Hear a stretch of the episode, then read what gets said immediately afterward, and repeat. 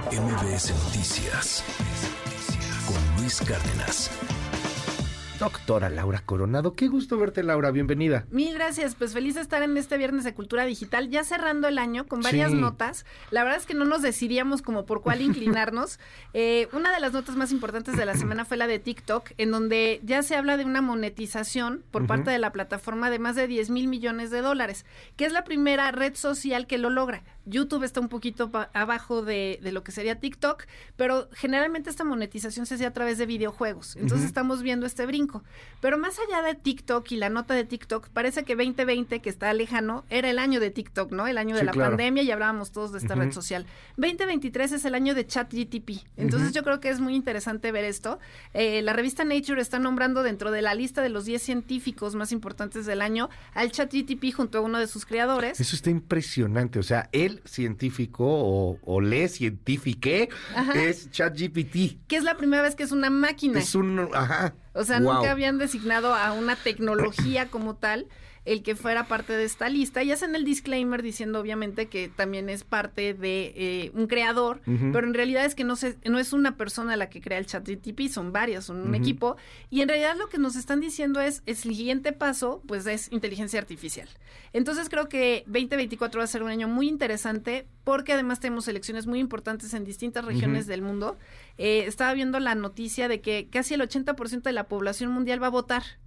Sí, claro. Es algo inédito, es, es algo sorprendente porque Sí. va a haber en muchas regiones, en India, en Estados. Unidos, en México, en otras partes. Y entonces creo que eso es muy interesante en materia de inteligencia artificial porque vamos a ver mucha desinformación. Pero también, como decía Lord Byron, el mejor adivino del futuro es el pasado. Y estamos tropezando como la- con la misma piedra, como diría este, Alicia Villarreal, y con el mismo pie, que es todavía más triste.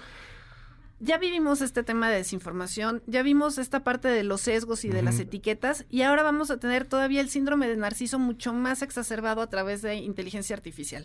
Todo es ad hoc.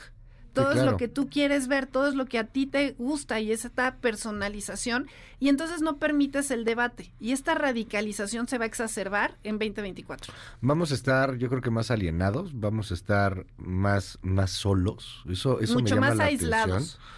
Esta pandemia de soledad que también se está provocando por los dispositivos, mucho más distraídos, con mucho, con, muchos problemas para podernos concentrar.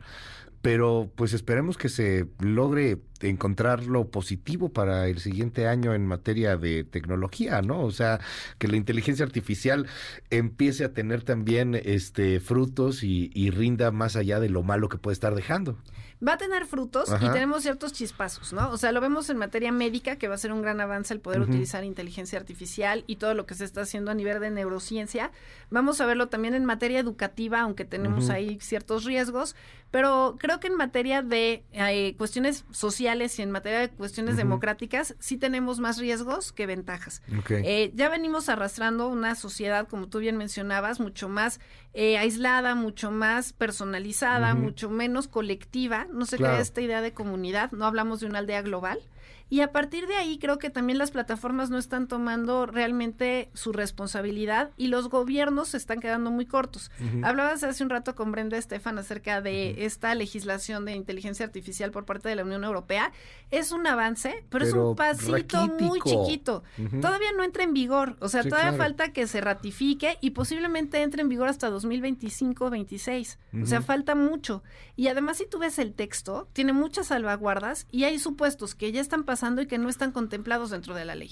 Oye, hablando de, de estas inteligencias artificiales y con lo que estamos cerrando el 2023, es con Gemini, si no me equivoco, se llama, ¿no? La es de el, Google. el nuevo lanzamiento que acaban de hacer. Yo, yo no lo he abierto, me acaba de llegar invitación, pero empecé a ver algunas cosas, algunos videos de lo que hace y me, me da miedo, Laura. A ver, yo soy un ludita, ya me considero un ludita, ya quiero así este pensar que los van a dominar los robots como Terminator.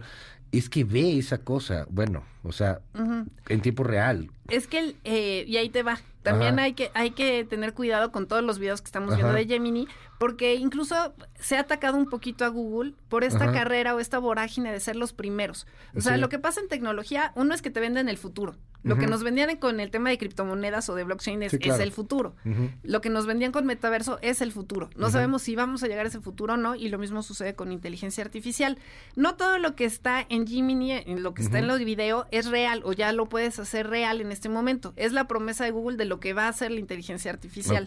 Pero te vende esta idea de somos los pioneros, porque somos los más vanguardistas.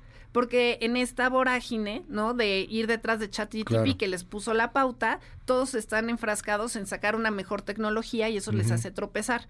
Pasa con Barth. Barth no es tan preciso como podría ser Chat- Ujú. ChatGPT y la ventaja o desventaja es que uno es gratuito y el otro no. Sí, claro. Y ahí se va a abrir nuevamente una brecha digital. ¿Quién puede acceder a esa inteligencia y cómo la va a utilizar y quién no? Sacan un estudio de Harvard eh, a través de los distintos estudiantes que han tenido en estos últimos ciclos escolares acerca de si hacían trampa o no hacían trampa con inteligencia artificial y descubrieron que no era tan riesgoso como todo el mundo pensaba que iba a ser. O sea, muchos estudiantes decían, ¿sabes qué? ¿Para qué lo dejo inteligencia artificial? Me pueden cachar, me voy a tardar más, mejor lo hago yo mismo. Entonces creo que es tratar de entender inteligencia artificial como una promesa que no es idéntico chat GTP que inteligencia artificial. Claro. Y a partir de ahí ver como estados y también nosotros como usuarios qué es lo que queremos utilizar y qué no.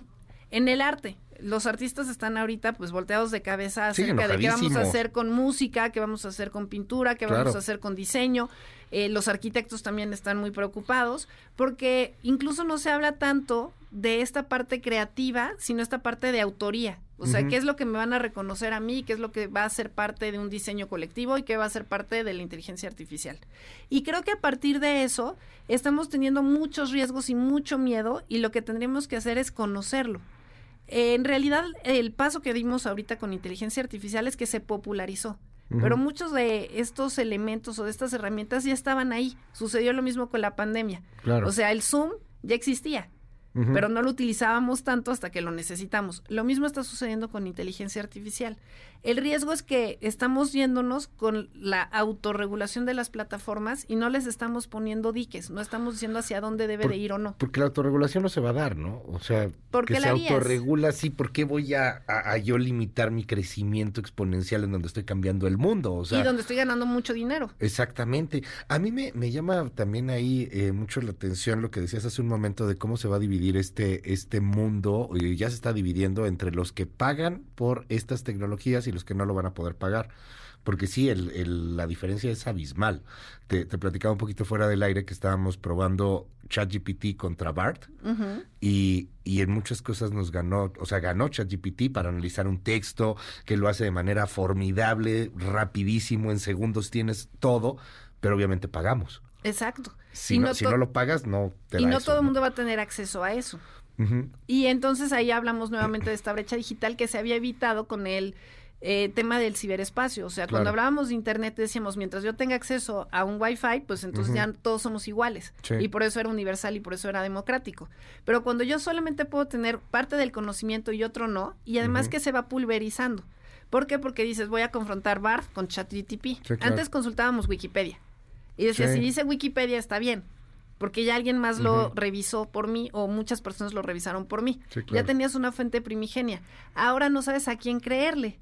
Y entonces vas a utilizar los datos o vas a utilizar la información o las gráficas Sí, claro. según tu conveniencia. No hay nada más parcial que los datos. O sea, es ser objetivo porque vas sacando realmente las referencias que a ti te interesan, los estudios que te convienen. Entonces, a partir de ahí, yo creo que lo interesante es ver si efectivamente lo podemos regular y cómo lo queremos regular.